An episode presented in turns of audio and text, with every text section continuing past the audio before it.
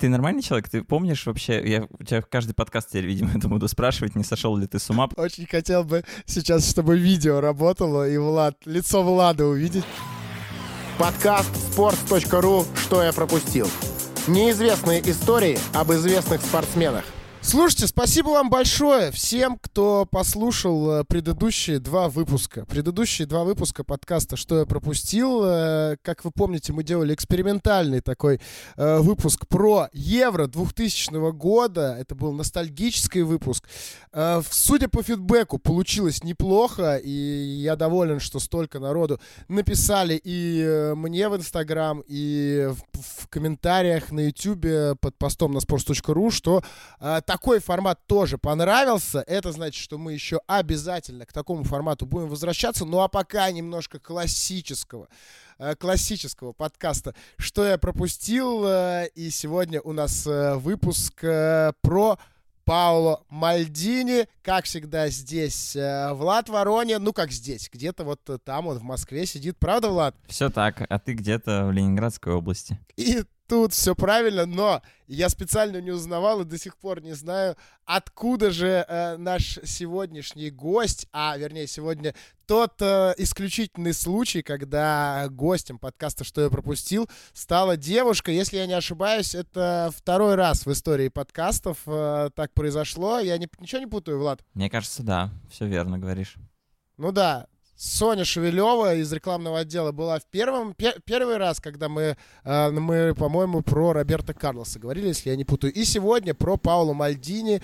С нами девушка по имени Настя. Настя, привет! Привет, привет, привет. Привет, Федор, привет, Влад. Рассказывай, как так получилось, что Пауло Мальдини? Я понимаю, если бы мне в Инстаграм написала Э, какая-нибудь девушка и сказала, что она любит Криштиану Роналду. Она, я не знаю, может быть, э, любит... Э, ну, пускай даже Лионеля Месси. Ну, такое, знаешь, что... Ну, Неймар. Ну, в общем, что-то более попсовое. А ты сказала, что ты готова часами разговаривать про Паулу Мальдини, и, насколько я знаю, ты готовилась к подкасту, тоже потратила на это не так мало времени.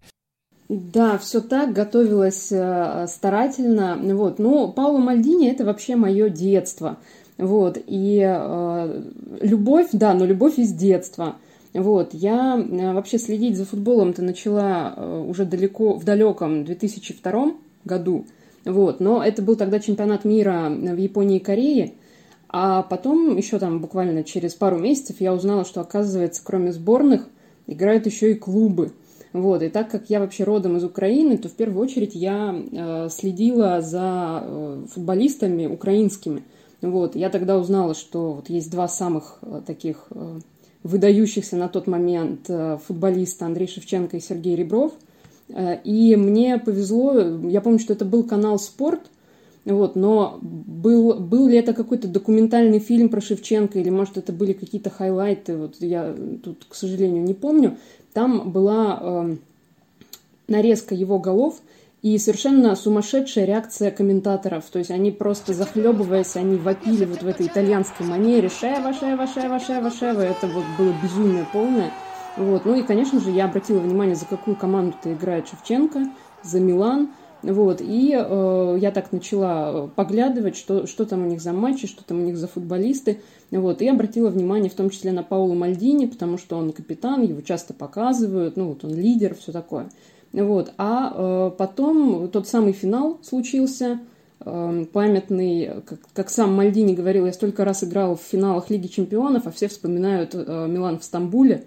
Вот, и э, в тот момент э, так как я бесконечно грудила информацией маму про футбол, про футболистов, она со мной тоже смотрела тот матч, и э, когда уже игра закончилась, когда готовилась церемония награждения, показывали э, ну, вот эмоции да, вот всех участников того матча, и камера остановилась на Мальдине, и мама мне сказала, ты посмотри вообще, сколько боли в этих глазах. То есть э, на, настолько вот они, настолько глубина вот та маму тогда покорила, ну, я, конечно, на это тоже обратила внимание. Вот, и я, я ведь тогда не знала, сколько у этого человека уже за плечами игр, за сборную, за клуб, какой по счету для него это вообще финал Лиги Чемпионов. Для меня это воспринималось тогда как э, вот высшее достижение клубное, да, выйти в финал Лиги Чемпионов, либо выиграть, либо проиграть. Вот проиграли, вот он расстроен. Вот, но потом я уже узнала, что, по сути, он тогда, если бы выиграл, да, это был бы уже его пятый, пятый трофей, а, именно в Лиге Чемпионов. И, то есть, несмотря на то, что это э, могло бы, казалось, приесться уже, да, несмотря на это, э, он вот настолько это все переживал. Ну и, и вот, и вот, и вот покорил, и с тех пор э, очень мне интересно за ним было наблюдать.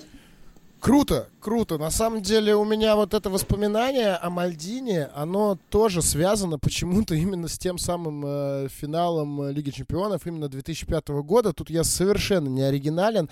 И если я не ошибаюсь, он же тогда забил гол. Он как раз таки, несмотря на то, что он защитник, он тогда как раз таки и начал вообще всю эту историю. Э, по-моему, чуть ли не на первой минуте э, он э, открыл счет в матче Милан-Ливерпуль. Ты абсолютно правильно говоришь, да, что это мог быть уже пятый трофей для Паула Мальдини, но ничего, он свой пятый Кубок Чемпионов еще выиграл и выиграл через два года.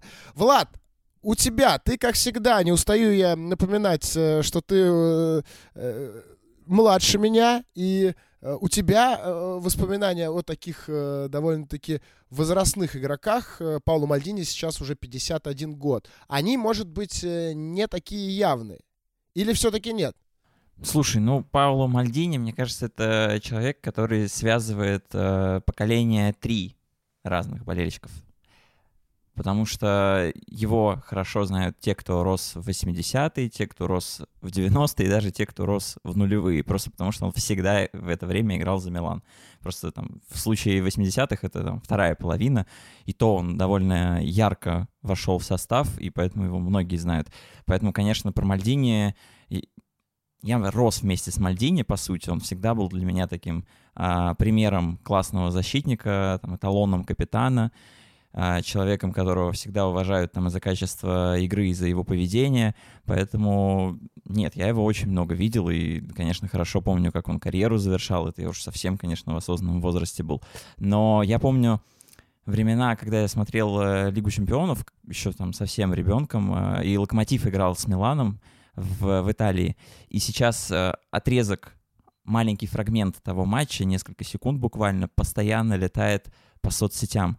Я не знаю, видели вы этот момент или нет, но был такой игрок в Локомотиве, Абрадович, и вот он бежит по флангу, по правому флангу, кажется, а, к штрафной Милана. И вроде как даже места свободного очень много, и где-то ну, все-таки ближе к центру Мальдини. И он замечает просто, что случается прорыв, пустая зона, и на такой скорости догоняет этого Абрадовича идеальнейший подкат — другой защитник на его месте срубил бы Брадовича, просто полностью сломал бы ему ногу, возможно. А он деликатно, да, не повредив ничего сопернику, еще и мяч отобрал и оставил его в игре, не просто в аут выбил. Ну, просто гиперприем. Хотя, конечно, Мальдини и подкаты — это совершенно отдельная история, но вот как он их делал, в каких случаях он к ним при, прибегал — это вот отдельное искусство, поэтому для меня вот этот момент, может быть, в детстве я на него и не обратил так внимания, но в любом случае я видел, что это скала, и сквозь нее никому не прорваться. Собственно, Локомотив в том матче, конечно же, не забил. А, но приятно видеть, что Мальдини продолжают вспоминать, в том числе через матч Милан-Локомотив. Это довольно странная история, но это правда так. У этого ролика просто каждый месяц он где-то всплывает и собирает там по 2 миллиона просмотров. Супер. Какой же великий все-таки человек Влад Воронин, а? Вот ты у него спрашиваешь э, его воспоминания про, не знаю, про Роберта Карлоса. Он говорит, да, я помню, как э, Реал играл с Локомотивом, вот. Э. Спрашиваешь у него про Мальдини, он говорит, слушай, да, Мальдини, я отлично его знаю. Ведь даже есть ролик, где вот Милан играл с Локомотивом. Э, вот, наверное, пора уже сделать про какого-нибудь футболиста Локомотива, а то мы про спартаковцев делали, про зенитовца делали. Ну, у нас был Павлюченко, конечно, но Павлюченко с Локомотивом все-таки не ассоциируется, наверное, э, напрямую. Настя, слушай, а вот у меня вопрос к тебе. А, мы вот так сразу начали, я на самом деле как-то забыл совсем, э, что я хотел немножко по-другому э, стартовать. У нас бывает такое, что у нас в гостях просто подписчики, подписчики там блогов на sports.ru, в общем, просто наши слушатели, там, не, не, э, те, с кем мы работаем, как бывает, да, а просто наши слушатели. И вот сегодня ты э, одна из э, как раз таких людей. Расскажи вообще, откуда ты, чем ты занимаешься. Я считаю, что мы в наших подкастах не только про героев должны говорить, но и немножечко про наших гостей. А, спасибо, да, за вопрос такой. Я из Воронежа. Вот, я, в общем-то, не так далеко от Москвы, да, 500 километров. И э, я работаю э, тренером в детской школе футбольной. Э, называется она «Футболика». Это вообще из Санкт-Петербурга школа. У нас она вот по франшизе здесь. Вот. И э, кроме этого я еще работаю в брендинговом агентстве. Это не связано вообще никак с футболом. То есть там я просто работаю с клиентами и HR-менеджером я там же являюсь. Вот, то есть вся работа с персоналом. Э, вот. Слушай, круто. То есть у тебя футбол это прям история не там не хобби какого-то, не просто там любви какой-то в плане там параллельно с какой-то твоей работой основной, а это прям э, ты карьеру строишь в этой сфере. Ну, мне хотелось бы верить, да, что это так, но, по крайней мере, я в последний год точно делаю шаги к тому, чтобы э, это было не только хобби, а еще какое-то дело э, такое ну, скажем, более профессиональное, что ли. Вот, поэтому, ну, скажем, мое, мое желание написать э, вот тебе, да, и сказать, что хочется очень про Мальдини, это еще и такой как бы вызов был себе в плане того, что, ну, все равно страшно, все равно страшно вот так обратиться, вот, и поэтому для меня какой-то вот этот выпуск сегодняшний, это как Новый год, не знаю, э, Оскар, мне не верится вообще, что это происходит. Ну, я надеюсь, что мы смонтируем этот подкаст э, чуть быстрее, чем наступит настоящий Новый год. Э, вот. Ну, ладно, раз для тебя это такой вызов, то давай, мне кажется, что про детские годы Паула Мальдини, про его отношения с его великим отцом э, э, тебе и рассказывать. Тем более, что ты про э, эти истории как раз-таки мне писал, что довольно много знаешь. Мы готовы слушать вместе с Владом, вместе с другими слушателями подкаста «Что я пропустил», которые, кстати, так же, как и ты, могут э, стать участниками подкаста достаточно просто написать либо в комментариях э, под постом на sports.ru или мне в Инстаграм. Просто Фед, мой Инстаграм. Кто еще не подписался, сделайте это. Ну а теперь Настя из Воронежа про своего любимого игрока Паула Мальдини. Погнали. Так, ну что, детские годы. А, получается, когда Пауло родился, отец его уже карьеру игрока завершил. А, вот. И, собственно, Пауло не видел, э, не видел и не знал своего отца именно как футболиста. Он сам рассказывал, что э, у него был друг, который собрал несколько альбомов э, разных вырезок из газет про отца. И вот благодаря вот этим всем вырезкам Пауло как раз узнавал, каким великим футболистом, да, игроком Милана отец его был. И еще Паул сам рассказывал, что как только он увидел фотографию, где отец поднимает над головой Кубок чемпионов, он понял, что он хочет быть таким же, как отец. То есть это вот такая ролевая модель очень серьезная для него была. Вот. Вообще Пауло э, родился и рос в большой семье. То есть в его, в его семье вообще было шестеро детей.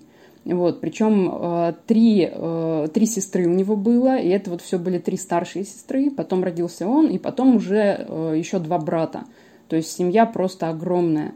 Вот, и э, Понятно, что много будем говорить там об отце наверняка, да, вот, но э, сам Пауло еще всегда выделяет роль мамы, потому что, ну, в принципе, вот так шестерых детей воспитать это сильно, да, вот, и э, мама говорила Паулу, что вообще не смей распускать нюни из-за какого-то футбола, главное вырасти мужиком, вот, и вот Пауло это запомнил, он это вспоминал, ну, то есть для него это такие слова были важны, вот, отец его, Чезаро, вспоминал, что э, Пауло был обычным, обычным ребенком, вообще никак не выделялся, то есть он, он был активным, он баловался, ну, как все.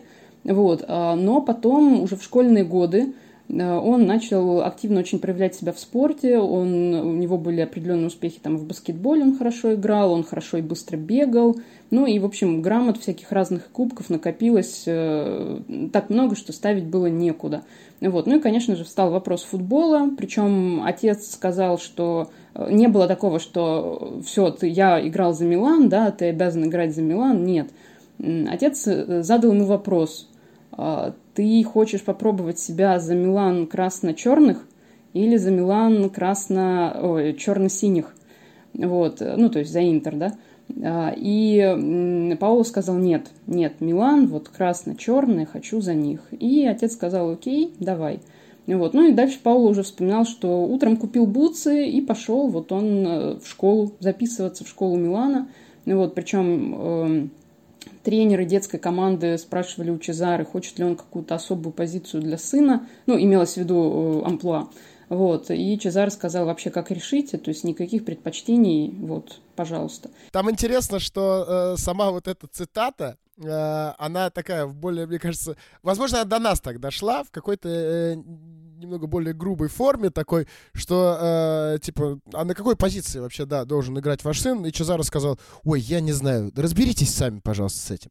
Вот, и э, сам просто сразу же ушел куда-то на трибуну, э, пока у Паула Мальдини э, начинала, начиналась тренировка. И, кстати, еще про бутсы, про бутсы есть шикарная история, вот... Э...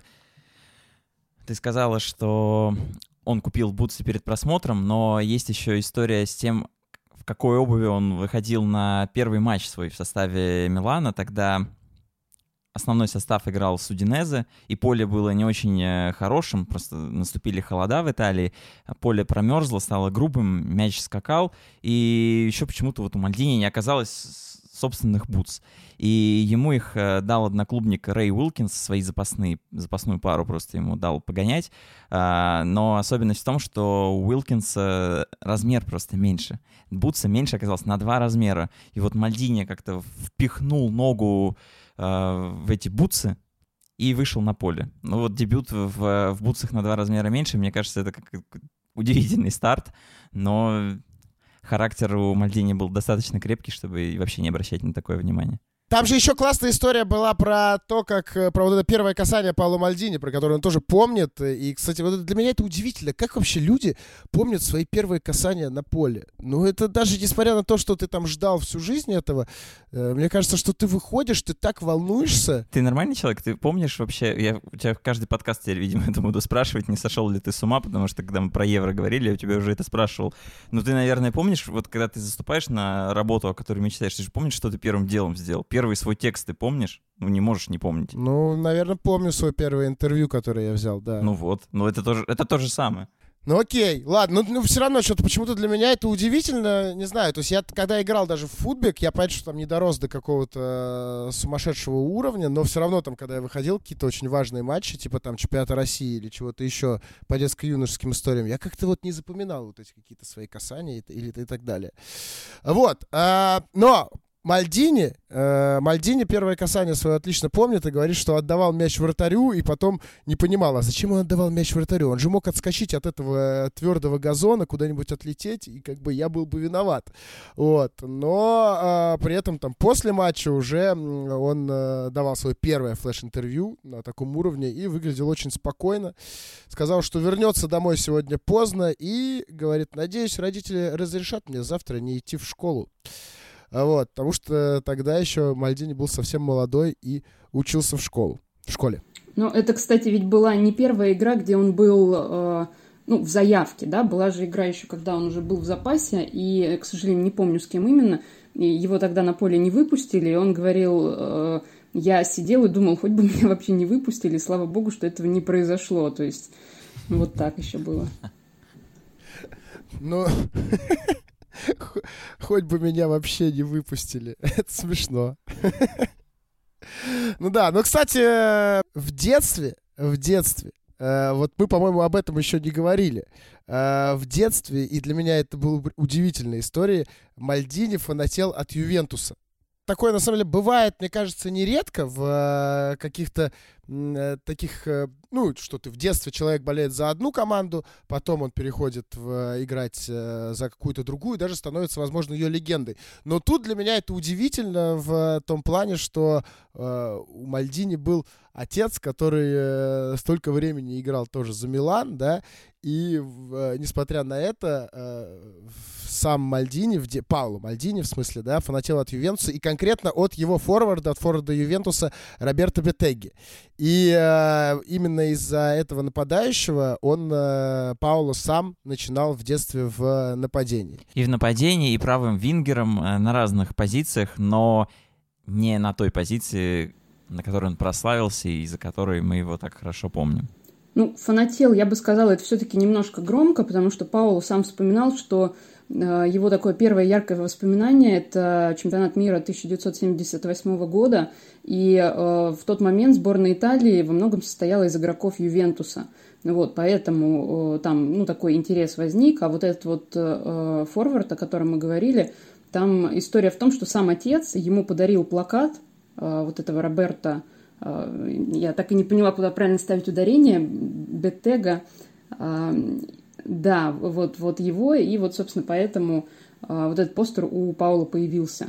Вот. А по поводу позиции, где он начинал играть, есть же еще вот это классное видео, наверняка тоже его видели, э, хроника, да, когда э, маленький Мальдини как раз на правом фланге там просто финтит со страшной силой, и даже вот и не подумаешь, что это там будущий защитник, да, вот подумаешь, что это какой-то, э, не знаю, Рональдиньо в детстве. Ну, это же на самом деле еще классно пересекается с тем, что его отец говорил про работу на поле. Есть прям цитата. «Мне всегда казалось, что защитник не должен просто стоять у своих ворот. Я хотел быть частью команды. Я шел вперед и взаимодействовал с партнерами. Никогда не боялся переходить на чужую половину поля. Ну, несмотря на то, что с отцом про тактику он не разговаривал и много раз прям это отмечал, что а, отец не закладывал чисто вот такие базовые футбольные правила, а, но вот настроение, подход к игре, мне кажется, точно он помог сформировать, что чем-то одним ограничиваться не надо. Ну и веселая же была, была история про э, то, как, а, опять-таки, отец э, Чезаре, он э, довольно часто э, мог э, там пофинтить у своих ворот, и иногда из-за этого даже забивали голы, вот. И такие ошибки Чезаре называли э, мальдинатами. Вот. Э, но при этом вот как-то все равно делали на них э, скидку, потому что он был очень в порядке, э, Чезаре Мальдини. И э, ну, совершенно не боялся играть и всегда старался, да, вот про то, что Влад сказал, э, сыграть как-то элегантно. Ну, кстати, вот в тему элегантности э, сборная СССР же играла с Италией, однажды, когда Чезаре, он, кстати, проводил в тот момент вот свой последний матч за сборную, и там была история про то, что э, Виктор Понедельник опекал Чезаре Мальдини. Ну, то есть это звучит вообще как-то странно, да, при том, что Виктор Понедельник форвард, но э, вроде как считается, что это ну, такое одно из ключевых решений тренерского штаба в той игре, которое помогло как раз вот э, победу одержать. То есть СССР тогда выиграла с счетом 2-0 сборная, вот, и как раз говорили, что Чезаре Мальдини, ну, прям вот далеко не самый свой лучший матч провел, вот, поэтому, э, ну, тоже так интересно получилось. Ну и, видимо, понедельнику тоже повезло, это был явно его день. Пау-пау! Очень хотел бы сейчас, чтобы видео работало, и Влад, лицо Влада увидеть, когда я вот это вот, вот я выносил ее. Давно не было. Да. Ну и э, что касается элегантности вот этой вот э, от Чезаре, она передалась и к Паулу. Есть, э, ты, наверное, это имел в виду, да, Влад, когда говорил про подкаты в начале еще записи подкаста. Э, и у, именно Паулу Мальдини принадлежит э, фраза «Если я пошел в подкат, значит, я уже допустил ошибку». Да, конечно, про эту великолепную фразу, которая, наверное, вошла в историю как главная характеристика игры Мальдини, потому что вот когда говоришь Мальдини, вспоминаешь эту фразу. И, ну, о чем, о чем вообще эта цитата? Не просто о том, что подкат — это плохо. Он там часто размышляет про английский стиль подката, и это просто крайняя мера, что подкат означает, что ты просто в какой-то момент неправильно занял позицию, неправильно расположил корпус и так далее. А то есть сам по себе метод нормально, но важно вот читать игру, правильно занимать позицию. Вот эта цитата, по сути, разворачивает нам вот эту базовую информацию про игру защитника. И вот как раз с выбором позиции, с тем, как давить на форвардов, Мальдини всегда справлялся великолепно. Есть супер цитата Андрея Шевченко, а, который постоянно же сталкивался с Мальдини на тренировках, и он отчасти говорил, кстати, что тренировки с Мальдини очень ему помогли Э, привыкнуть к давлению, которое есть в серии А, и стать таким форвардом, которым мы его знаем. Мальдини никогда не давал нападающим подумать. вот тоже вроде бы все очень просто, как с подкастами, да, сформулировано, но это просто говорит о том, что защитник постоянно висит на форварде, давит на него психологически и даже физически тем, что он постоянно рядом, и нужно форварду думать, что вообще дальше сделать. А когда ты постоянно вынужден вот, это, вот эти решения принимать, что делать сейчас, у тебя просто голова взрывается, и, по сути, в этот момент защитник уже побеждает, а не когда он мяч отбирает, перехват организовывает, выносит мяч, и вот это главное достоинство Мальдини. В этом, наверное, есть элегантность защитника, что он не костолом, не человек, который рубит, всех ломает, а вот переламывает на этапе, когда атака только формируется. Вот я бы, наверное, в этом магию Мальдини э, разглядел. И, ну, тут же есть еще разные взгляды на то, какими были итальянские защитники, когда Мальдини рос, мы можем вспомнить, как уничтожали просто э, Марадону, там сколько было, 43 фола за матч, ну это какая-то фантастика, вот это не стиль Мальдини, так рубить, ломать э, форвардов, он их по-другому перекусывал. По поводу, кстати, а, вот Марадонны. Была история, когда Мальдини рассказывал, что я всегда старался играть э, не грубо, вот, и как-то на вручении какой-то одной из премий он, э, ну, смотрел нарезку э, там, моментов, которые показывали, и увидел, как он подкатился под Марадонну, и вот ему тогда показалось, что это было вот прям перебор, и он подошел к Марадоне и сказал, что я вот этого момента не помню, но, в общем, извини. Это вот один момент. Э, хотела отметить еще по поводу подкатов, про то, что э, если я должен идти в подкат, значит, я уже опоздал, ошибся. Мне очень интересно, когда вообще была сказана эта фраза. Э, ну, то есть я не знаю, вот в какой момент карьеры он об этом сказал, но я вспоминаю сразу финал Лиги Чемпионов э, с Марселем, когда Марсель выиграл со счетом 1-0, и единственный гол они забили с углового – а как вообще этот угловой приключился? Там как раз Мальдини в подкате выбил мяч на угловой. И он вообще, когда вспоминает вот этот матч, для него, ну, это такая серьезная боль. А, ну, он говорит о том, что мы не должны были эту игру проигрывать. И вот он э, считает, что в том моменте как раз вот он ошибку допустил. Ну, то есть вот он, получается, вот он не успел, да, вот он выбил в подкат, вроде бы сыграл надежно, э, вот, выбил в подкате на угловой, но получилось, э, что вот это действие стало результативным для, в пользу соперника. Вот.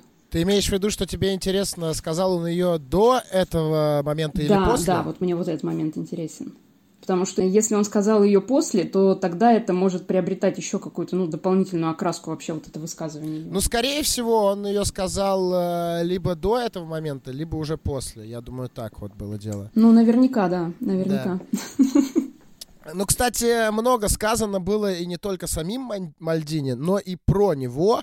А, и, как всегда, это один из э, моих э, любимых э, вообще моментов каждой нашей записи, это когда вот э, я перечисляю какие-то цитаты о, об игроке. Их на самом деле очень сложно выбрать, и чем сложнее тебе выбрать цитаты о ком-то, да, чтобы это не превратилось в часовую зачитку цитат, тем, мне кажется, э, больше а вот эм, э, тем больше величия игрока, героя, про которого мы записываем подкаст. Ну, буквально парочку. Одну секунду, Федя, я тебя перебью. Одну ровно только, одну. Я засекаю. Все, прошла. У меня не получилось, да.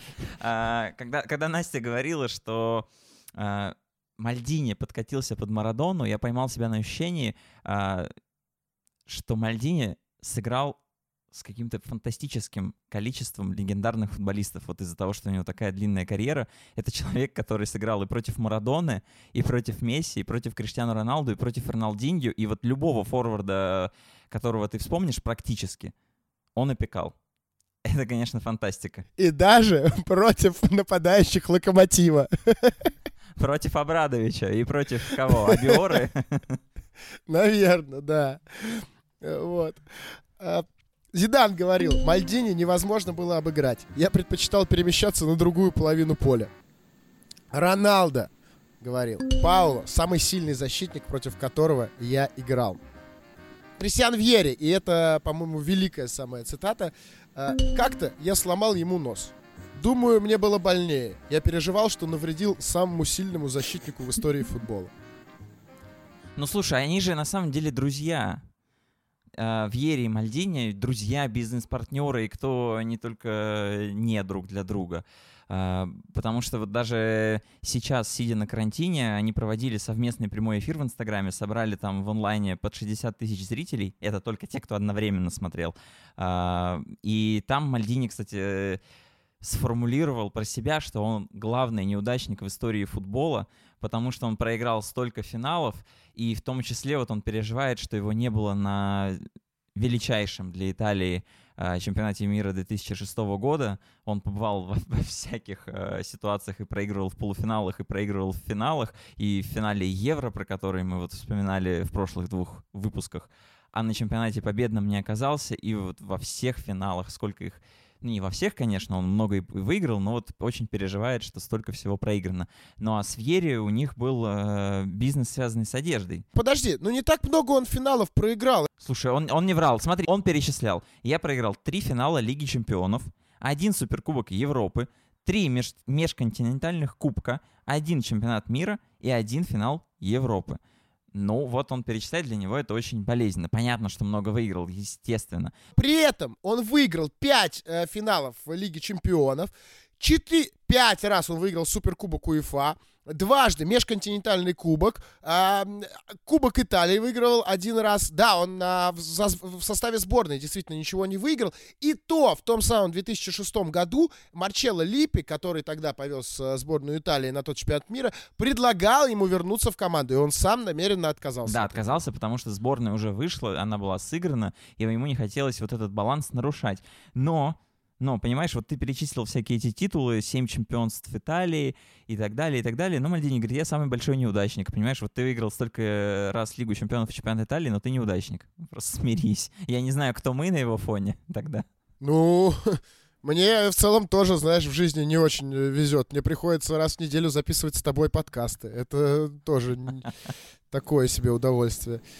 Просто он перфекционист, очень серьезный, и даже вот э, прошлом году было видео, УЕФА э, выпустила видео про Мальдини, там 9-минутное, в котором э, он говорил о том, что э, вот чем мне нравится футбол, это тем, что вот до, до какого бы возраста ты не играл, и дальше интересно, до 40 лет там или до 45, ну, то есть он не, не рассматривал, да, что может быть меньше.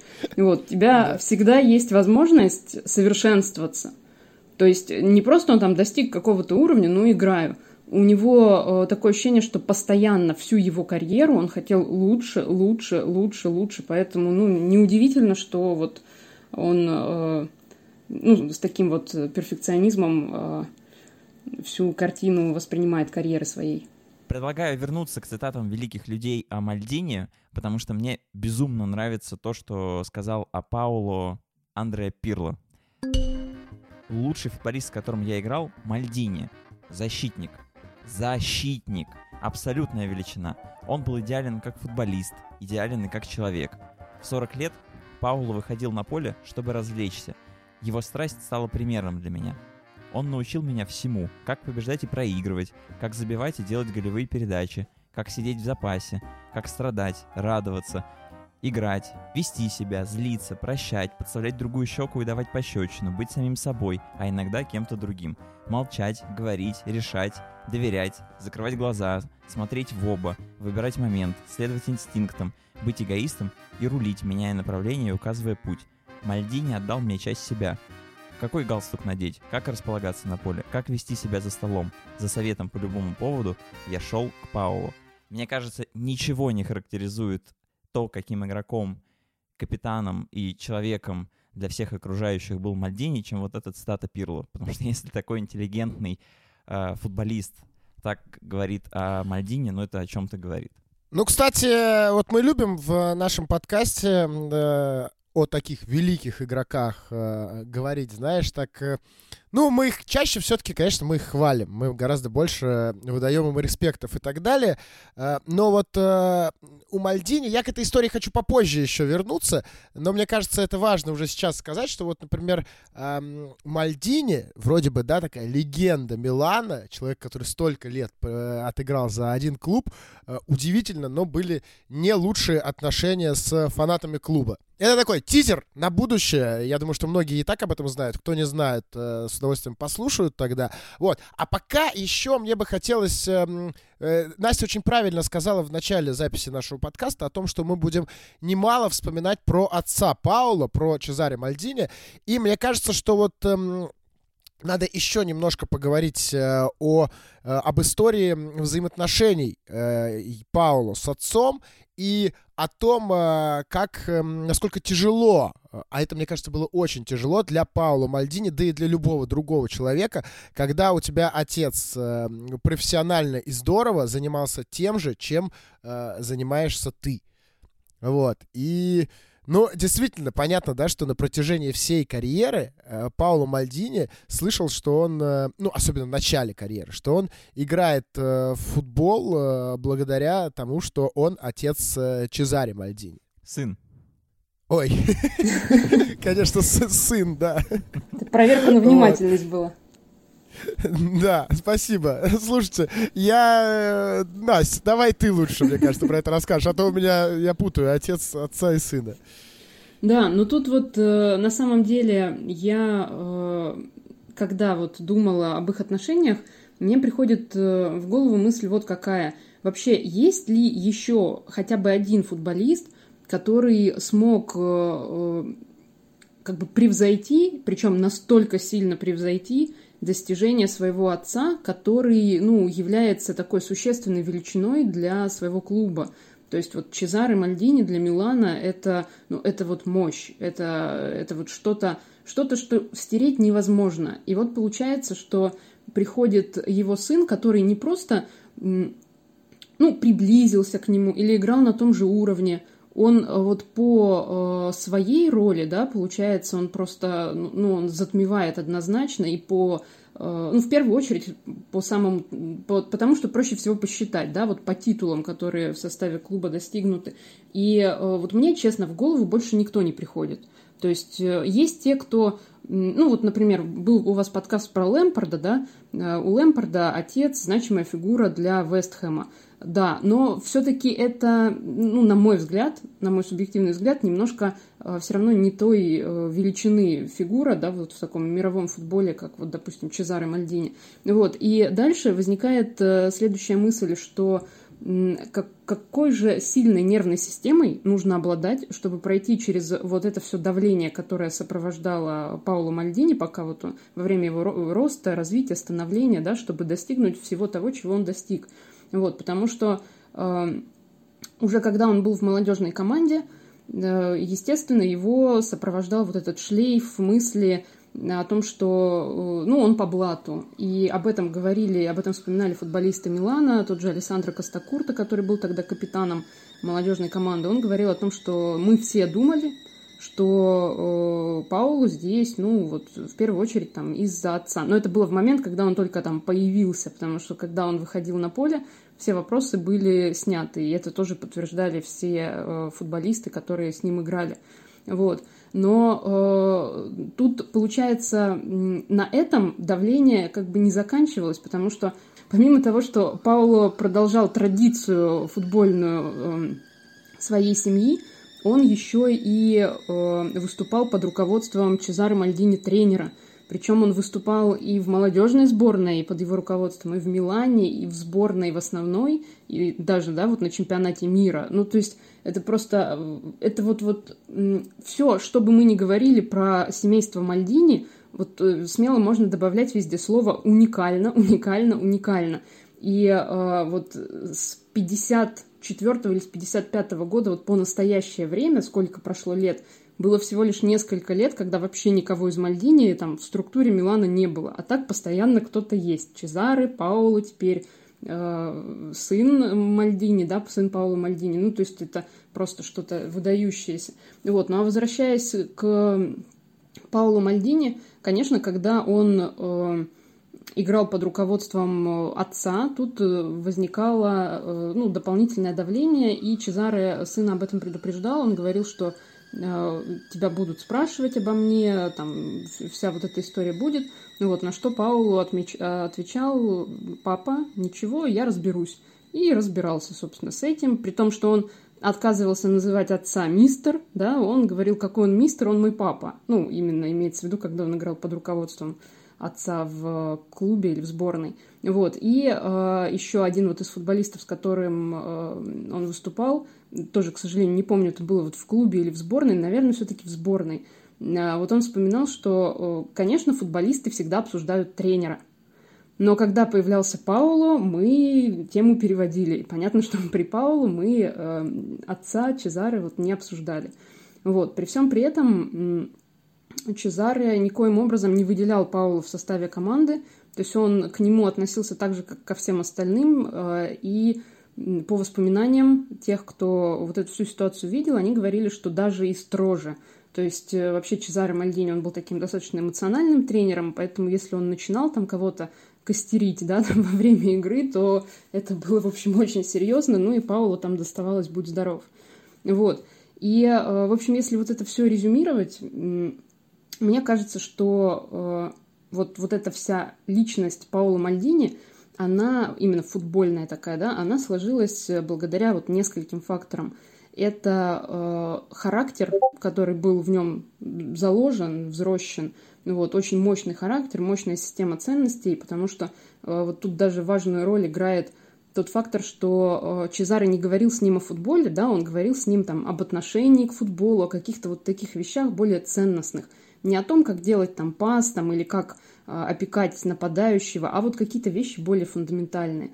Вот. На второе место я бы еще поставила вот нервную систему, реально очень устойчивую нервную систему, потому что вот с этим справляться на протяжении нескольких десятилетий, ну, это просто что-то вот космическое, выдающееся. Вот, несомненно, там огромный талант, э, это тоже без вопросов.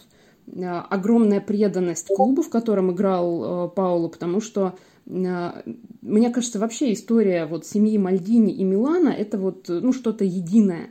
И э, неизвестно, каким, какой бы фигурой стал Мальдини там в каком-то, например, другом клубе, если бы он туда когда-то перешел.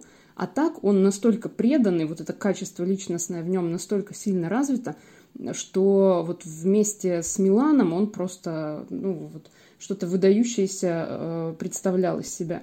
Вот. Ну и еще очень серьезную роль сыграло то, что рядом с ним э, был вот этот самый легендарный Борези, ролевая модель, которая э, во многом привела к Мальдини к тому, каким он тоже в защите был.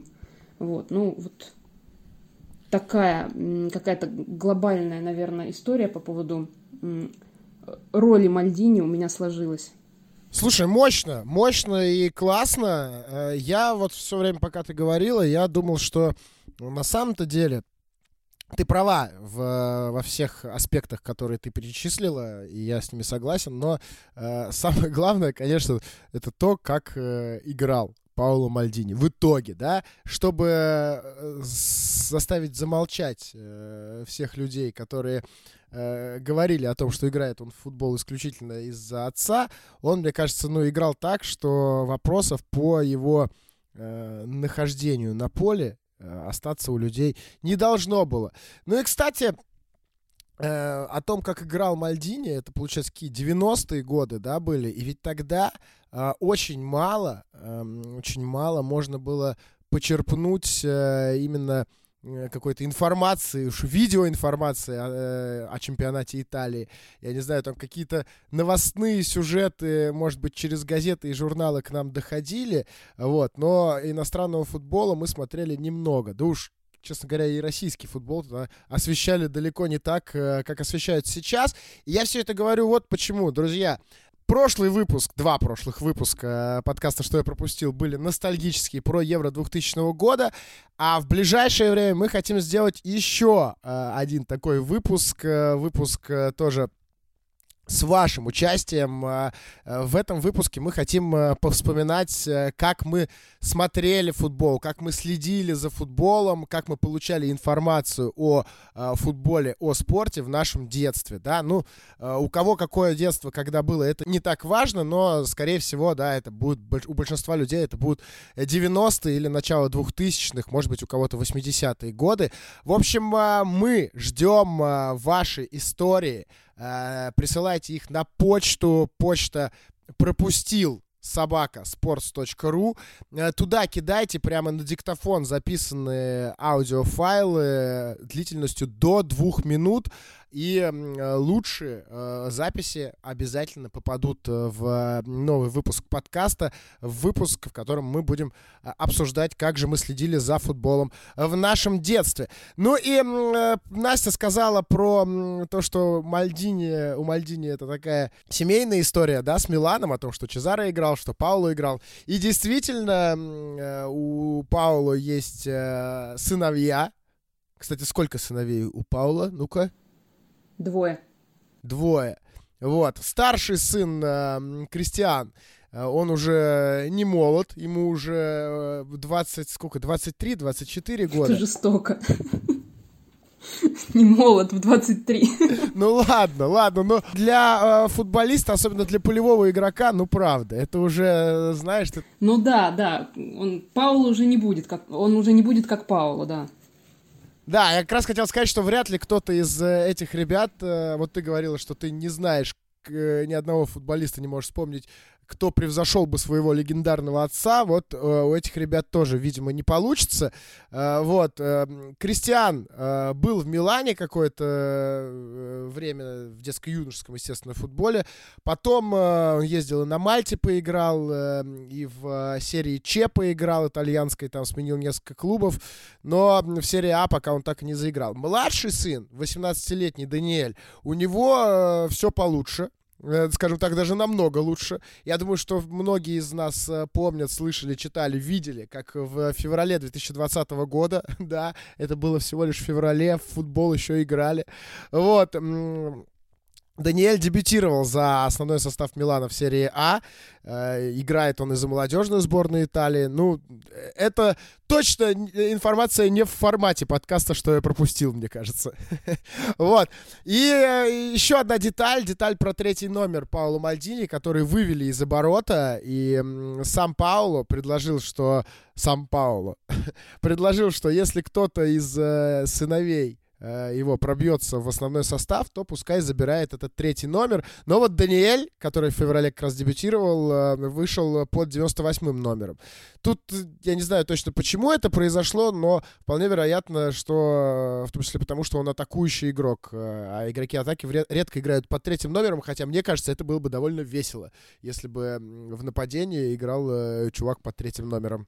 А мне кажется, что это его бы давило просто невероятно сильно. Хотя, с другой стороны, это, может быть, и в плюс бы сыграло, потому что Пауло рассказывал, что вот давление от того, что он сын великого Чезаре Мальдини, помогало ему двигаться вперед и было его главной мотивацией, что ему хотелось доказать, что он тут не по блату. А, но вот в том числе про отношения отца и сына в контексте знаменитых игроков, а, Мальдини высказывался, и тоже этот стата показывает нам Мальдини как такого очень справедливого, требовательного человека. Я никогда не говорил с тренерами своих сыновей, не просил их ни о чем, даже если это мои бывшие одноклубники. Ярлык «сын Чезары» я носил до попадания в первую команду. Играл только потому, что был сыном Мальдини. Так говорили соперники и даже родители некоторых одноклубников. Я не хочу, чтобы мои дети тоже это пережили. В современном футболе со спонсорами и агентами все еще сложнее. Я же беру пример с отца, наблюдаю за ними, но не достаю. Для меня не имеет никакого значения, станут они известными футболистами или скоро бросят спорт. Важно, чтобы они просто были счастливы. Ну, мы надеемся, что они счастливы. Слушайте, еще одна деталь про Мальдини, а то мы уже к сыновьям к его перешли. Э, мы, на самом деле, много чего еще не вспомнили из э, его юношества. И вот эта история, про которую мне точно хочется обязательно сказать. Э, Влад, а напомни, или, может быть, Настя, как преданный слушатель нашего подкаста, вспомнит. Мы в каком-то выпуске уже говорили вот про эту сборную Италии, Италии, армейскую сборную Италии. Про Дель Пьеро. Дель Пьеро, по-моему, мы обсуждали, что Александр играл в той сборной, и что самое удивительное, тогда команда не выиграла. Вы, приехали футболисты уровня серии А и проиграли просто каким-то как назвать? Ну, это солдаты. Вот, э, Роберто Манчини и Пауло Мальдини. Вот такой вот составчик э, был в 1988 году. Э, состав, который приехал служить э, в итальянскую армию, и при этом и тот, и другой уже э, были игроками основного состава серии А. Э, Манчини играл за Самторию, Мальдини понятно за кого. Вот, и вообще... Э, я открывал Википедию, когда готовился к подкасту, в том числе, да, я открываю Википедию иногда, чтобы посмотреть э, какие-то, ну, там, сколько матчей и так далее. И знаешь, что бывает? Открываешь, смотришь, за какие клубы играл. Это Мальдини открываешь, и там у него просто один клуб, и все. Вот, вот, про, вот ничего, даже листать. Вот этот э, справа, вот этот прямоугольник, он у кого-то бывает очень длинный. У Ибрагимовича ты пока долистаешь, э, устанешь. А у Мальдини открыл, и все, только Милан. Вот. Но это я так, это я просто сейчас... Э, отсылка была к тому, что понятно, за кого играл э, Пауло Мальдини, и тут действительно вот нет даже никакого альтернативного выбора. А, и, естественно, так как они уже играли в основных составах, эм, и журналисты, и фотографы, они следили за, за ними, в том числе и в армии, и никто особо не хотел рисковать, ни клубы, ни военные, что, может быть, что-то случится. Вот, поэтому единственное, что потребовали от эм, этих ребят, э, это чтобы они принимали участие в матчах армейской сборной Италии. И, кстати, есть фотография очень классная, где и э, Мальдини, э, и Манчини Э, стоят... Э, Черно-белая, кстати, еще фотография. В цветном варианте я ее не видел нигде. Кстати, вот про э, сборную Италии, армейскую, она э, была в те времена особенно э, чуть успешнее, чем главная команда страны, потому что у итальянских военных было 15 медалей чемпионата мира. Вот. Я, правда, единственное, я вот сейчас э, понимаю, что я не знаю, с какой частотой проводился вот этот чемпионат мира. Наверное, не раз в 4 года, да? А там чуть ли не каждый год они играли, кажется. Вот мне тоже кажется, что да. А, но все равно 8 золотых, 4 серебряных и 3 бронзовых э, медали. Э, вот. Но э, в начале нулевых обязательную военную повинность для профессиональных футболистов отменили. И это, конечно, сказалось на результатах сборной. Очень давно, уже больше 20 лет, сборная Италии не была в финалах. Вот. Влад, ты еще минут 15-20 назад начал говорить что-то про Мальдини и Вьере. Еще когда помнишь, я, я читал цитату Вьере. Мы уже говорили про то, что Вьере и Мальдини связывает дружба крепкая, а, но вообще у них есть и совместные бизнес-интересы, потому что они довольно давно, еще практически на пике карьеры или около него, в 2003 году а, зарегистрировали бренд Sweet Years, а, который занимался производством одежды. Ну, понятно, да, итальянские мужчины, а, такие изящные оба, оба известные. А, почему бы не продвигать себя, в том числе вот через э, такой облик не футбольный. В Ере и Мальдине, причем было довольно легко продвигать эту компанию, потому что, ну, как только они там забивали гол или побеждали, это можно просто снять с себя футболку, а в тот момент желтую, кстати, еще за снятую футболку не показывали или только начинали показывать. А, и под ней там была, например, майка с э, рекламой этого бренда. Либо, если гол не забивался, можно было после победы, устав вот так снять футболку и тоже по ней, в ней пройтись по стадиону, попасть в камеры, в, в объективы фотоаппаратов, и все это так как бесплатная реклама работала, и марка неплохо раскрутилась на самом деле, потому что были представительства в очень многих странах, и Япония там, и Мексика, и Ближний Восток, разумеется, который смотрел, потреблял итальянский футбол, и даже до России они добрались. Поэтому такая история довольно симпатичная, особенно с учетом, что они делали это по ходу карьеры. Понятно, что не вдвоем они там операционным управлением бизнеса занимались, но, по крайней мере, классно, что не выкидывали всю зарплату просто там ради удовольствий. В этом плане они, конечно, молодцы. Ну, и они потом же развили э, вот эту тему своего сотрудничества, то есть в какой-то момент они вроде как продали э, вот этот свой бизнес, именно связанный с одеждой, вот, и уже занимались совместно проектами по недвижимости. То есть у них там и в Америке что-то было с недвижимостью связанное. Вот. И, но вообще Мальдини, он удивительным образом находил э, время и возможность э, заниматься кучей разных вещей. То есть у него очень разносторонние интересы. Еще в тот момент, когда он только начинал играть за Милан, он э, параллельно работал диджеем на радио. И вот это у него было вообще очень серьезное такое увлечение и хобби. И потом, эм, Помимо радио он еще выступал в качестве диджея на такой вот модной э, в Милане дискотеке Голливуд. Вот там же он с женой своей познакомился. И э, вообще вот эта вся тема с диджейством, она завершилась у него только вот в тот момент, когда жена попросила больше времени проводить с семьей, сказала, что ну все, давай, надо закругляться. Вот, ну, он как э, примерный семьянин, в общем, согласился, и вот на этом закончилось. Но э, были у него еще и точки по продажам э, видеоигр, и магазин одежды Beach Boys там у него еще был. И э, вообще вот тема одежды, кстати, она так часто у него где-то всплывает. Например, э, он инвестировал достаточно серьезно э, в э, линейку Pretty Green, это линейка э, одного из бывших музыкантов группы э, Лиама Галлахера. И вообще тут интересно, что Мальдини-то дружил э, ну, больше с братом, с Ноэлем Галлахером. И вот этот самый Ноэль Галлахер, он даже приглашал в свое время, ну, точнее как, не то чтобы он приглашал, он очень хотел видеть Мальдини в Манчестер-Сити – потому что он являлся, ну, является наверняка и сейчас болельщиком Манчестер Сити, и он э, говорил, что буду платить, сам готов платить там 150 тысяч фунтов в неделю, вот только приходи, но и Мальдини говорил, что сложно, конечно, ему сказать нет, но Милан вот настолько в моем сердце я к нему прикипел, что нет. Вот, при всем при этом, получается, у него э, вот эти были инвестиции в бренд брата, вот, а у них вроде как у этих братьев там какие-то же разногласия были достаточно серьезные. И интересно, как Мальдини поддерживал контакты с тем и с другим. Вот, э, помимо этого, Мальдини еще является одним из акционеров э, футбольного клуба «Майами» в Англии. Вот, этот футбольный клуб, э, они там вместе с другом Рикардо да Силвой вот этим делом занимались.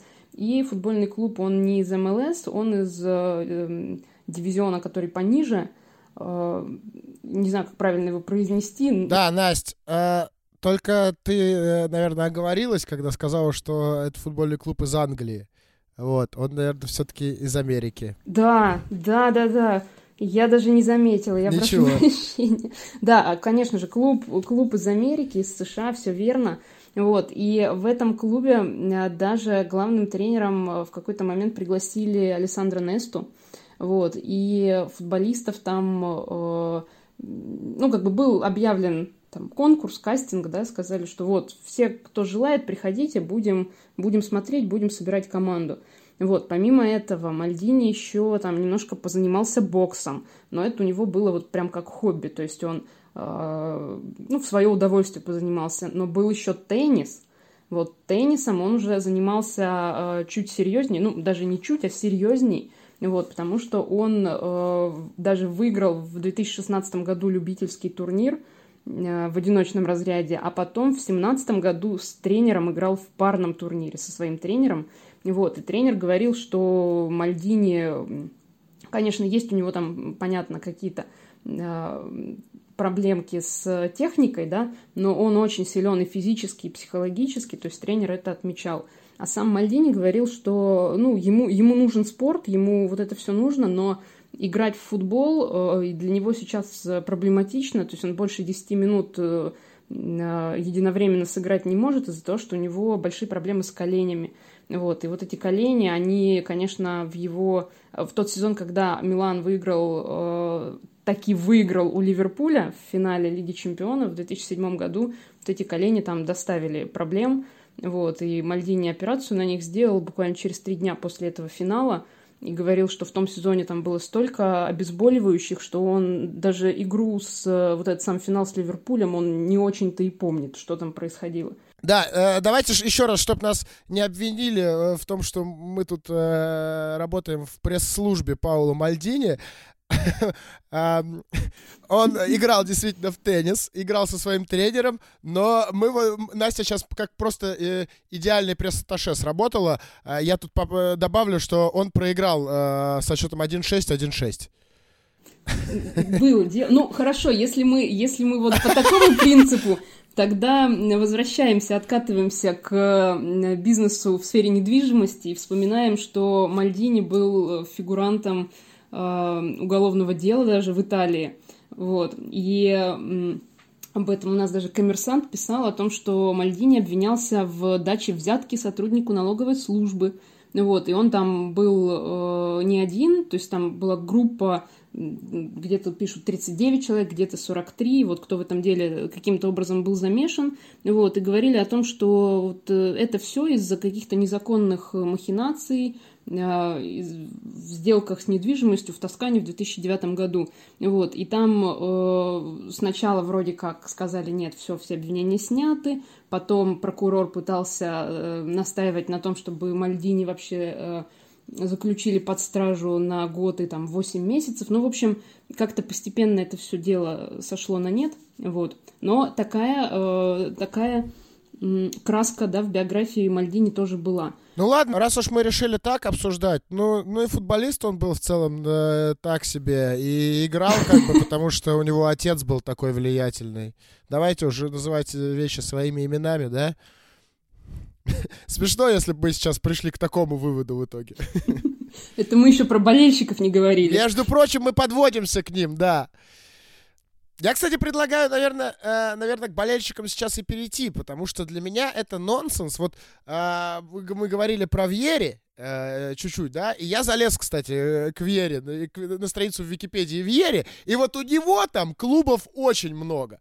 А у Мальдини действительно за всю карьеру был всего лишь один клуб, Милан, и при этом а, на матче, на последнем матче Мальдини, матч э, прощания Паула Мальдини прошел, ну, довольно-таки странно. Ну, да, финальный матч, э, э, финальный домашний матч, это была игра с Ромой, вот, он такой получился насыщенный, потому что там и 5 голов было забито, и Милан в той игре не выиграл, со счетом 3-2 победила Рома, вот, но э, Мальдини, в принципе, вряд ли бы это испортило настроение, э, вот, ну, потому что все равно много других эмоций. Но действительно еще э, до начала игры, там где-то в самом начале, появилась на фанатской трибуне растяжка э, с такими словами. Спасибо, капитан. На поле ты всегда был чемпионом, но ты не проявил уважения к тем, кто тебя обогатил. Вот. И в, уже после игры, когда вот этот был круг почета, Э, там появилась э, другая растяжка, вот с таким текстом. «За 25 лет славной карьеры тебя благодарят те, кого ты обзывал то продажными, то нищими оборванцами». И дальше, э, вдобавок ко всему этому, еще вывесили большую футболку Борези и распевали слова «Есть только один капитан». Вот, намекая на то, что вот Борези, да, он легенда, а, ну, в общем, к Мальдине есть вопросы – и там уже Мальдини немножко не сдержался, он и неприличный жест показал в сторону трибуны, сказал, что горжусь, что я не один из них. Ну, в общем, вот э, много всего там случилось. Вот. А э, если искать э, вот корни, да, откуда это все пошло, то вообще можно сказать, что Мальдини не то чтобы прям много общался с болельщиками. Изначально он всегда был таким скромным сам в себе, вот, и он сам говорил об этом, что э, он стеснительный, он говорил, я стеснительный, я так себя защищал, вот, потому что вот как раз давление э, связано с фигурой отца, вот все такое, поэтому он не очень-то шел на контакт. Он говорил о том, что, э, ну, скажем так, у него есть разные истории интересные, там, рассказывал о том, как он бегал на перегонки с трамваем в детстве, вот, но дальше была вот такая фраза, очень важная, мне кажется, но я не вижу особого смысла с кем-то это обсуждать. То есть он, ну, у него был какой-то вот этот свой мир, куда он не пускал. Вот, и э, две есть версии, откуда вообще э, ноги растут именно вот, если мы говорим, скажем так, об эскалации конфликта, да. Первая версия — это опять финал в Стамбуле, э, После этого финала, когда Милан прилетел уже домой, в аэропорту их встречали болельщики, и ну, многие из них были настроены достаточно агрессивно они обвиняли команду вот в том, что вот получилось так, как получилось, и э, там говорят, что и оскорбления звучали, и все такое. И как раз Мальдини тогда очень жестко высказался. Он сказал, что э, нас, от нас требуют, чтобы мы просили прощения. Прощения за что?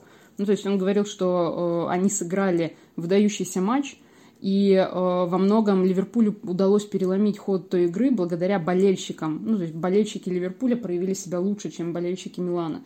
И что он, человек, который много всего сделал для клуба и много в этом клубе достиг, он перед кем должен извиниться, там, перед 20-летним парнем. Вот, ну, такая, такая была интонация э, вот этого общения. И, конечно, э, ну, в общем, э, все это усложнило отношения Мальдини с болельщиками, но э, вот я видела еще информацию, когда э, Ультрас Милана, те, кому даже там доступ на стадион закрыт, они говорили о том, что все началось-то намного раньше, в тот момент, когда э, какие-то из болельщиков Милана имели проблемы с законом, и Мальдини вместо того, чтобы их поддержать, он там жестко высказался.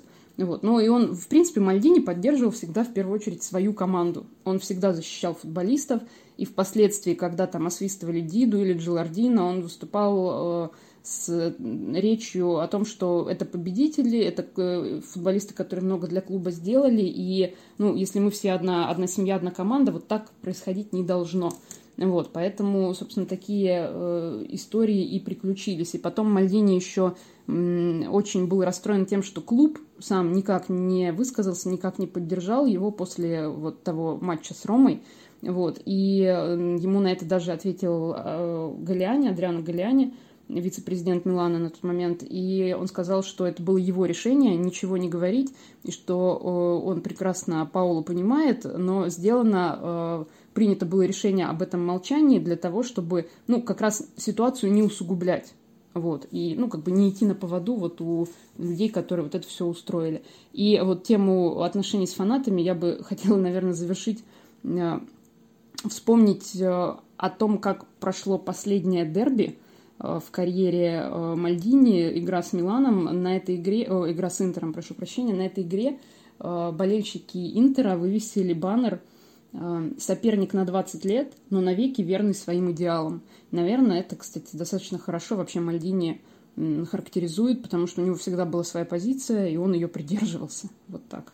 Ну, это мощно, конечно, честно. У меня... Э, я никогда не был э, болельщиком Милана, я никогда не был поклонником Паула Мальдини, и я немножечко удивлен, э, что вот такие вот были э, отношения Хотя, конечно, когда-то я что-то вот точно читал про то, что... Я, в смысле, я уже помню, что у меня было уже вот такое вот удивление э, тому факту, что у легенды Милана не идеальные отношения с болельщиками. Ну, кстати, при этом, при этом... Э, Мальдини же сам говорил, э, что его звало очень много других больших клубов. Его звали и в Ювентус, его звали и в Челси, его звали и в Арсенал. И его звали, Фергюсон звал в Манчестер, звонили из Реала. Вот просто, я сейчас какое количество клубов перечислил, это же, это очень много. А, и со всеми, всем этим клубам он отказывал, а, потому что а, все-таки он э, считал, что э, он должен был остаться в Милане, и э, все неудачные сезоны, которые были у него до этого, э, ему э, надо было отыграться за них, э, потому как э, очень часто предложения от других клубов совпадали вот с какими-то неудачными сезонами э, в Милане. При этом понятно, да, что когда э, ты провел не лучший сезон у тебя, а в то время э, не идеальным сезоном для Милана, наверное, считалось не выиграть чемпионат, ведь э, очень на протяжении долгого времени. Милан э, прям постоянно боролся за чемпионство, выигрывал чемпионат, и э, там я очень хорошо помню, как во времена, понятно, что я там из-за Шевченко больше за этим следил за всем, постоянно Милан э, брал чемпионат Италии. Вот, и понятно, что при этих неудачных сезонах легче было уйти из команды, но Мальдини считал, что должен остаться и э, доказать, что эти неудачности были случайность. Э, кстати, про Шевченко. Э, Настя, у тебя была какая-то история про Мальдини и Шевченко? Ну, Мальдини и Шевченко вообще большие очень друзья. Вот, и э, даже на э, юбилее, вот когда Мальдини было 50 лет, э, там Шевченко присутствовал, вот, и была, да, забавная история. Шевченко рассказывал, что когда он впервые привез на базу Милана сало, все там испугались, сказали, что это, подумали, там, наркотик какой-то, ну, что-то выглядящее очень странно. Вот, э, Шевченко отрезал кусочек, предложил Мальдини. Мальдини сказал, нет, ты что, с ума сошел? Нет, нет. Вот, и, ну, все отказались, Шевченко сказал, ну, окей. Вот, положил этот э, кусочек сала на хлебушек и с аппетитом скушал. Вот, все, естественно, охренели окончательно. Вот, а дело все кончилось тем, что потом каждый раз, когда Шевченко возвращался из Украины в Милан, ему приходилось с собой вести несколько сумок этого сала для всех игроков Милана. И он говорил, что, блин, зачем? Зачем я вообще им это показал? Вот, и вот теперь он с этим украинским наркотиком все время на базу Милана приезжал. Так сейчас сладко ты рассказала, мне прям захотелось сала немножко тоже. Еще, кстати, классная, мне кажется, история про Мальдини и Милан. Э, вот про нее я не знал, узнал э, при подготовке к подкасту, что на итальянском из букв э, фамилии Мальдини можно составить фразу «Ди Милан» из Милана, что в переводе значит. Это прям, по-моему, классно. Федя, ты сказал, что Мальдини и Милан — это что-то в ДНК, и вот как раз та история с возможным переходом в Манчестер Юнайтед, когда Алекс Фергюсон очень хотел видеть у себя лучшего центрального защитника из Италии, закончилась очень красивым разговором самого сэра Алекса с отцом Паула Мальдини. Фергюсон спросил просто у Чезары, можно ли, в принципе, вот так гипотетически купить Мальдини, потому что, ну, деньги у Манчестера были всегда. И Фергюсон очень красиво воспроизвел тот разговор. Вот что ему ответил Чезары. Мой дед был Миланом, отец был Миланом, я Милан и мой сын Милан. Забудь.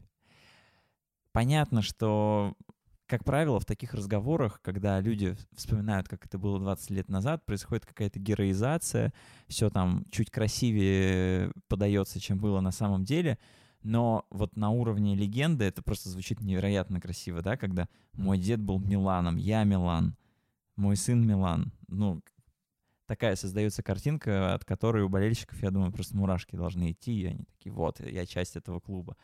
Вот, это, это красиво, ну и в конце концов Мальдини никуда не ушел, не играл ни в каком катере и ничем эту историю не испортил, так что мы можем верить, что все так оно на самом деле и было. Но при этом э, у самого Мальдини есть же небольшая обида на Милан до сих пор, я думаю, Потому что он явно ждал, что клуб предложит ему какую-то э, хорошую, большую должность, э, но все предложения, которые к нему приходили, они либо э, были просто в, формате там обсуждения, да, как каких-то переговоров, и ничего конкретного не, не случалось, либо это были какие-то ну, совсем не то, что ему хотелось. Что интересно же, Мальдини сам говорил, что он не хочет быть тренером, потому что он говорил, что я видел, как жил мой отец, который был тренером, и просто не хотел жить так же. Э, постоянно на чемоданах, все меняется, клуб, руководство команды, это не для меня. И вот дальше есть отличная цитата. Уйдя из футбола, я снова понял, как здорово просто попить кофе с друзьями.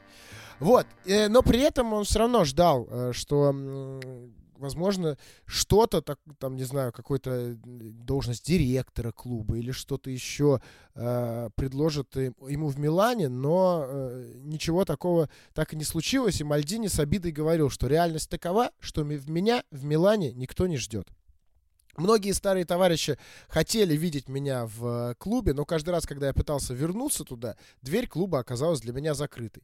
Несколько раз Берлускони говорил обо мне как э, о члене семьи Милана, но в, действительно, это, но в действительности это просто слова. Э, ну, таким образом, Мальдини намекает, что именно это решение Берлускони, как руководителя клуба в то время, не подпускать Мальдини к Милану. Ну, он же сейчас там работает он же там выполняет роль какого-то непонятного немножко директора. Вот. Ну, непонятного немножко, я говорю, э, потому что там действительно присутствует определенная чехарда, и постоянно говорят о том, что вот он, возможно, уйдет, потому что с ним там не, э, не согласовывали, что ведут переговоры там с потенциальным новым тренером. Ну, вот, в общем, вот это какая-то история бесконечная. И э, с учетом того, что э, Мальдини говорил, э, что не привлекают к клубу то поколение победителей, которое знает, э, которое прочувствовало на себе все те традиции, которое знает, э, что такое Милан. Вот, ну, как бы от этого все проблемы и есть. поэтому э, в любом случае, даже несмотря на то, что он в клубе находится, есть ощущение, что, ну, конфликт присутствует. То есть то, что видит Мальдини, это не то, что он бы, ну, то, что видит и чувствует сейчас он там, да, это не то, что он бы хотел и видеть и чувствовать. Вот, поэтому есть почему-то подозрение, что ну, в ближайшей перспективе, возможно, опять какая-то размолвка там приключится с руководством. Да, Настя, у тебя наверняка э, есть еще э, какая-нибудь история, одна или две коротких историй о Пауло Мальдине, которые ты не успела рассказать по ходу этого подкаста. Давай э, рассказывай и будем заканчивать. Я просто не сомневаюсь, что э, они у тебя есть, учитывая твой уровень э, вовлеченности в жизнь и карьеру Паула Мальдини. Она явно гораздо выше, чем у меня или у Влада. Вообще мне очень нравится, что наши гости э, настолько подготовленными оказываются на наших подкастах э, и действительно зачастую знают э, о героях больше, чем мы с Владом. Да, есть истории. Ну, во-первых, мне было интересно посмотреть какой-нибудь рекламный ролик с участием Мальдини, и вот я такой нашла. В нем, помимо Мальдини, есть еще Тони Паркер, баскетболист. Они там рекламируют футбольный портал, и э, там суть ролика в том, что Э, Мальдини на пробежке, вот он пробегает мимо баскетбольной площадки, и там Тони Паркер с ребятами, вот они играют в баскетбол. Вот, мяч отлетает к Мальдини, и Мальдини там пытается выполнить бросок, и мяч не долетает, даже вообще до кольца не долетает, ну там, естественно, над ним посмеялись. Тони Паркер ему показал класс, вот как надо, и мяч снова попадает к Мальдини, и Мальдини, э, в общем, он его чуть-чуть почеканил, и вот так вот ногой он его отправляет э, в кольцо, ну и Тони Паркер там дает понять, что да, это круто. Ну, это действительно очень такой прикольный, динамичный ролик. Вот, если не видели, посмотрите. Да, я думаю, что его легко можно найти в YouTube, если набрать э, Мальдини, Паркер, э, выскочит. Да, да, да, там все просто. Вот, есть еще история про Мальдини и Робби Сэвиджа, футболиста сборной Уэльса. Ну, точнее как, Мальдини там присутствует, э, ну, как, как фамилия просто. Там смысл в чем был? Э, Уэльс готовился играть с Италией в 98 году. Это была квалификация к Евро 2000, 2000 года, как раз вот о котором вы так э, круто поговорили в двух выпусках предыдущих. И э, что сделал Робби Сэвидж? Его пригласили в эфир, по-моему, это Sky Sports был, и он там в этом эфире выбросил в урну футболку Паула Мальдини. Вот, и, естественно, это такой резонанс, э, и там на следующее утро в 5 утра к Сэвиджу врывается в номер тренер главный и говорит, что все, товарищ, ты отчислен, свободен, выметайся из отеля, иначе я там вызову полицию. Вот, впоследствии тренер чуть подостыл, и Сэвидж в той игре участие все равно принял. Вот, правда, это не помогло, Италия победила там со счетом 2-0. И э, тренер еще говорил о том, что, естественно, этим поступком там Сэвидж он э, проявляет неуважение и к легенде, к выдающемуся игроку, и к своим партнерам, тем, что вот он может так себя вести. Но что самое интересное, в общем, Мальдини на эту ситуацию вообще никак не отреагировал. Ну, то есть э, сделал вид, что ничего не происходит, и э, вот ну, на мой взгляд, это, это круто. То есть он не отвлекался на такую ерунду, в полемику не вступал, и, в общем, его это мало волновало. Вот. И еще одна такая короткая эмоциональная немножечко вещь.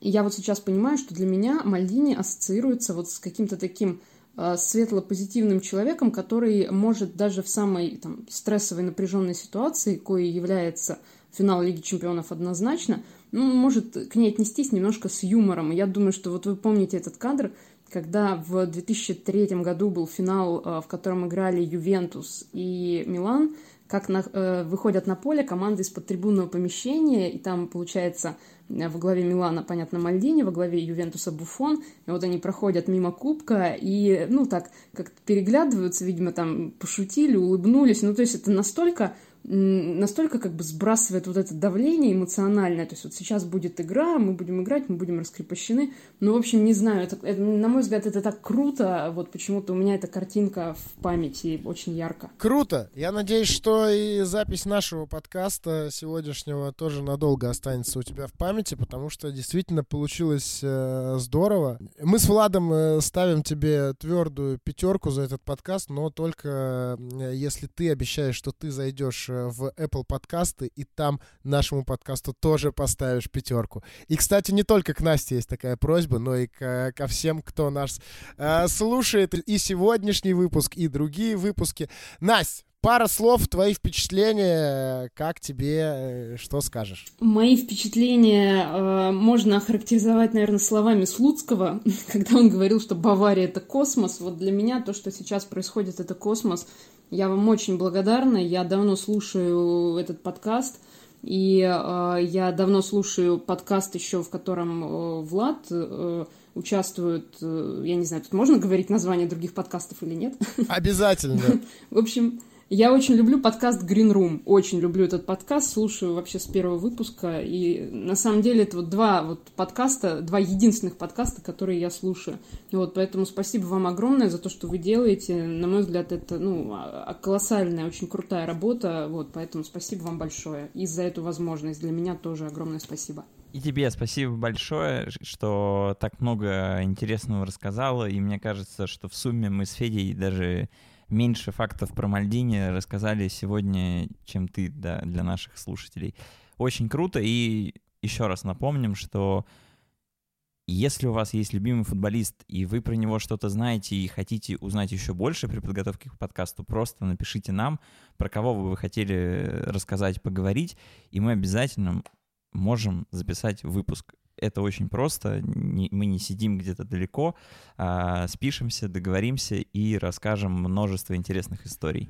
Ну ладно, нет, ты тоже не прав. Мы сидим-то мы довольно далеко, но легко это расстояние с помощью онлайн-программ преодолеем. Да, это правда. Пишите либо в комментариях э, под э, постами на sports.ru. У нас есть э, блог, который называется подкасты sports.ru, и там, конечно же, обязательно выходят все выпуски.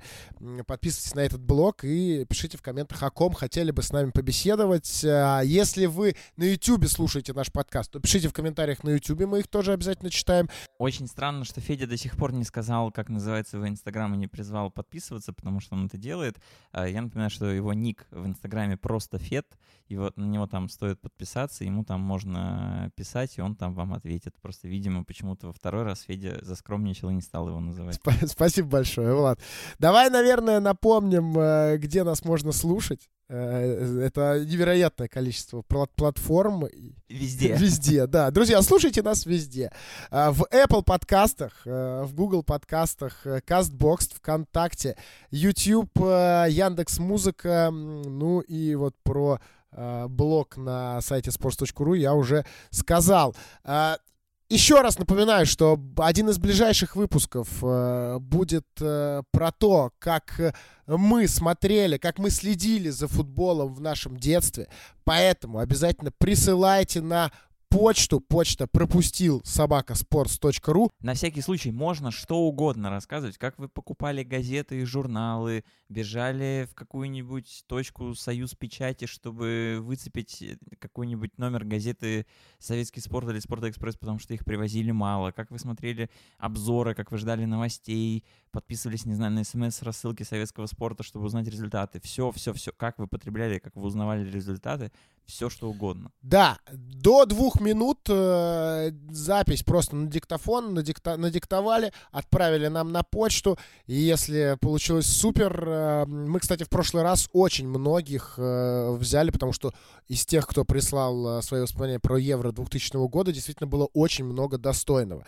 Э, вот, все очень просто. Настя, э, не воспрещается совершенно э, принимать участие и в двух подкастах, так что от тебя запись на почту мы тоже ждем. Еще раз пропустил собака sports.ru. Ну, а за запись сегодняшнего подкаста мы говорим тебе огромное спасибо.